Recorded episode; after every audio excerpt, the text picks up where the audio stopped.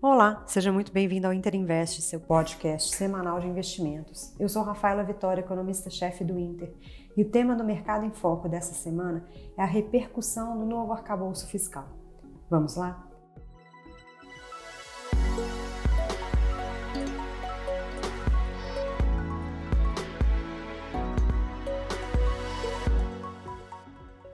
A semana passada foi de recuperação para a Bolsa Brasileira, com 3,1% de alta, mas não impediu mais um fechamento negativo no mês e no trimestre, que acumula queda de 7%. O destaque positivo nessa última semana de março foi a apresentação do novo arcabouço fiscal, que indica que podemos ter uma nova regra de controle de crescimento de gastos públicos, o que pode reduzir o risco fiscal no Brasil mais à frente. Mas ainda há um longo caminho pela frente para aprovação dessas medidas. Aqui no Brasil, a semana passada foi movimentada entre indicadores, apresentação de medidas do governo e comunicados do Banco Central. Entre os indicadores, destacamos a desaceleração do crédito em fevereiro, com queda de 8% nas concessões para pessoa jurídica, e a continuidade da tendência de aumento da inadimplência bancária. O cenário para o crédito continua sendo de maior aperto, o que deve desacelerar a atividade à frente. O IBGE voltou a divulgar as pesquisas mensais e a indústria teve queda de 0,3% em janeiro.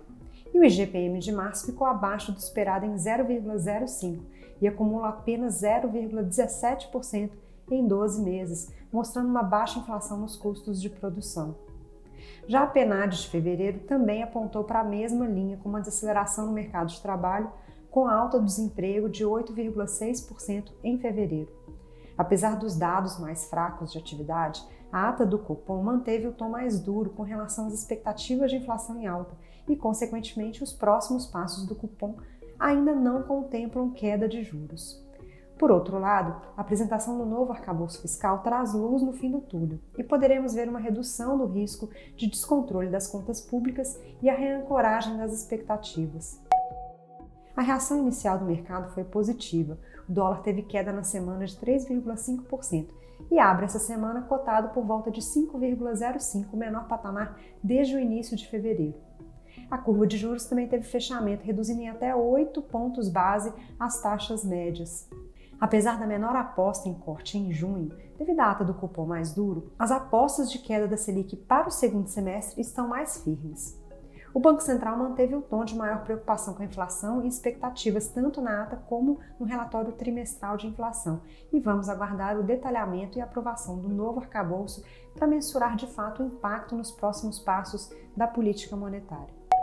Lá fora, a divulgação do PCI de fevereiro nos Estados Unidos ficou ligeiramente abaixo do esperado e confirmou a tendência de lenta desaceleração da inflação, que no acumulado de 12 meses caiu de 5,4% para 5%. O consumo também desacelerou no mês, com um crescimento de 0,2%, abaixo da expectativa. Além dos dados de atividade mais fracos, o anúncio da venda do SVB também contribuiu para acalmar o mercado e afastar o risco de uma piora na crise bancária.